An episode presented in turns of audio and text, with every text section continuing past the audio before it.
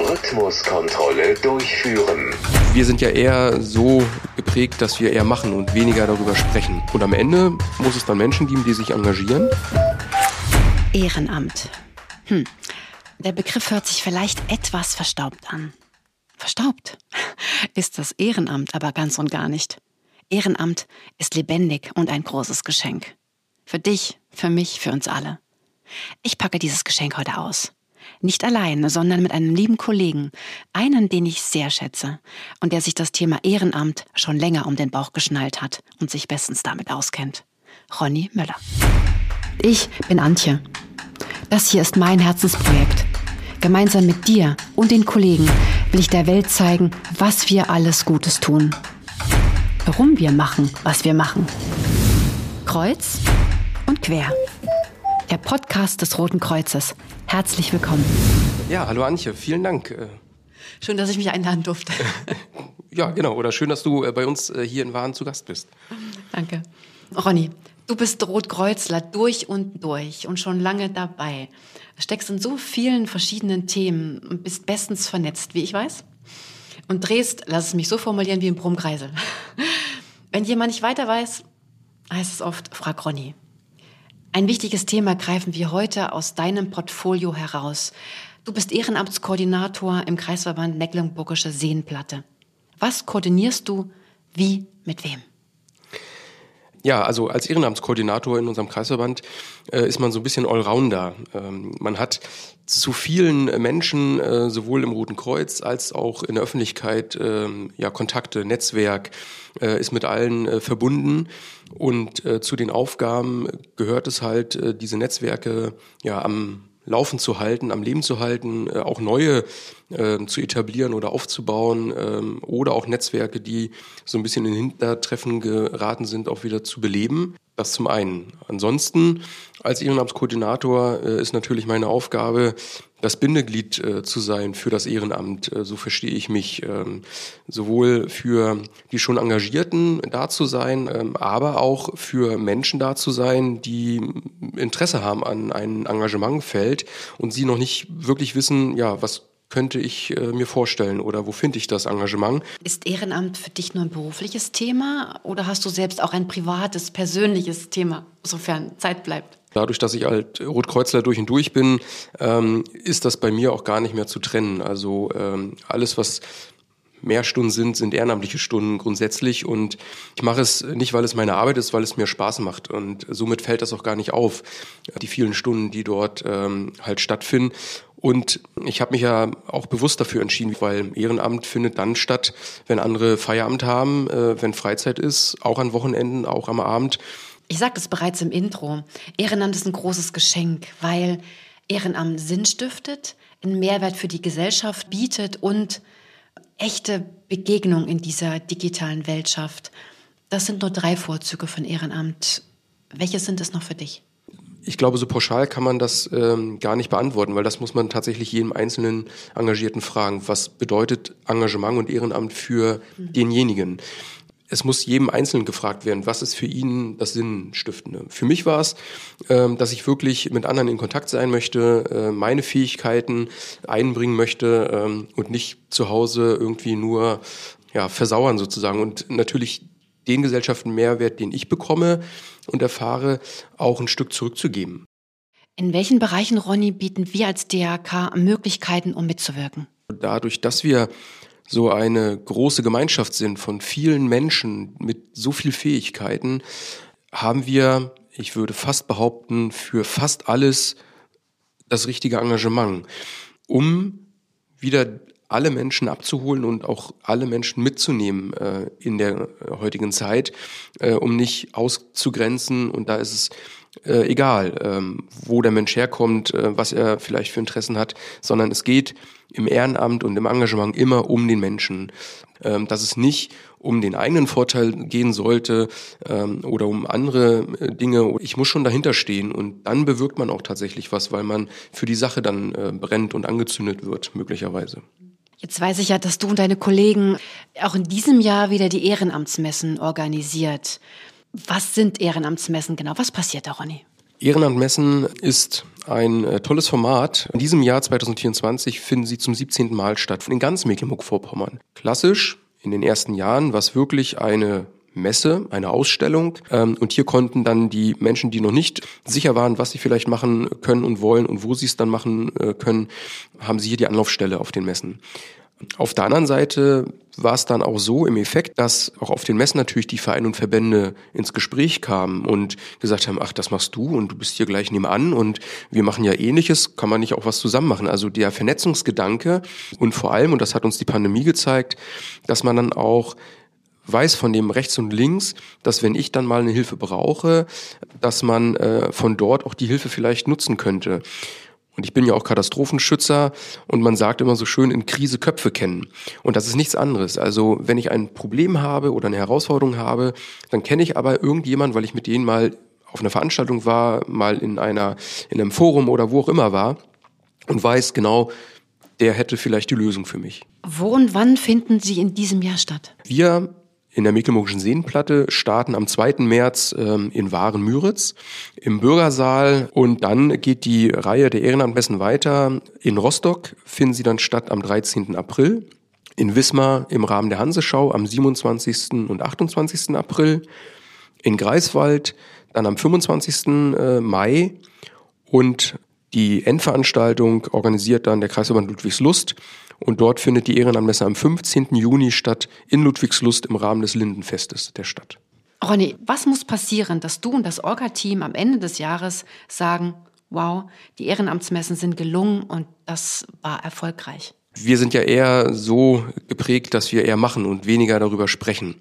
Und am Ende muss es dann Menschen geben, die sich engagieren, die in den Vereinen vielleicht ankommen und äh, willkommen geheißen werden, damit wirklich die Menschen, die noch nicht äh, wissen, was sie vielleicht machen wollen in Zukunft und Zeit dafür haben, zu sagen, okay, es ist halt nicht nur der soziale Bereich oder nicht nur die Feuerwehr oder das Technische Hilfswerk oder das Rote Kreuz, weil die sind laut, wenn sie mit Blaulicht äh, durch die Gegend fahren, sondern es sind viel wichtiger die ganzen kleinen, ruhigen, stillen Vereine, die tatsächlich jeden Tag aufs Neue tolle Arbeit leisten äh, in ihren ähm, Gruppen aber nicht so bekannt sind wie die großen Verbände.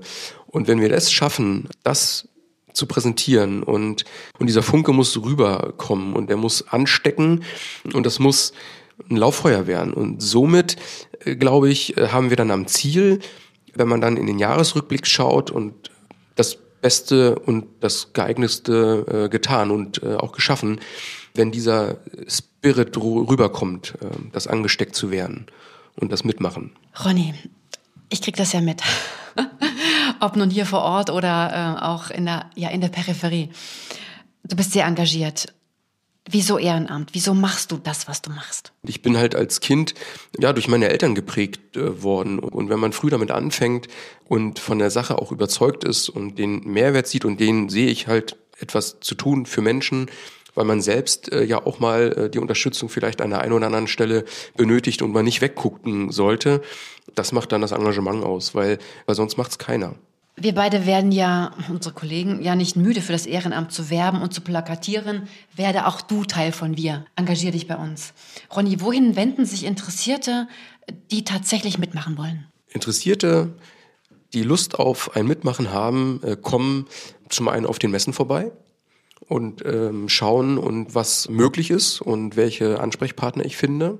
Es gibt es natürlich auch ähm, bei den Ehrenamtmessen einen, ein Portal, eine Homepage, ähm, ehrenamtmessen-mv.de, wo man auch genau ähnliche Angebote findet, um ja, Menschen mit Engagementfeldern zu äh, verknüpfen. Es gibt ähm, unsere Ehrenamtsstiftung des Landes Mecklenburg-Vorpommern mit einer Internetpräsenz äh, Tue Gutes in MV, wo viele Vereine und Verbände sich ähm, eingetragen haben oder äh, zu finden sind, äh, wo man mitwirken kann. Und sei das Engagement so groß oder so klein, egal. Hauptsache es sind alle irgendwie dabei und äh, finden hier ihr richtiges äh, Feld, äh, wo sie sich engagieren möchten. Ich packe alle Informationen, alle Seiten, die du gerade genannt hast, in die Show Notes und dann kann, kann man das einfach nochmal noch mal in Ruhe anklicken, wenn man das dann möchte. Ne?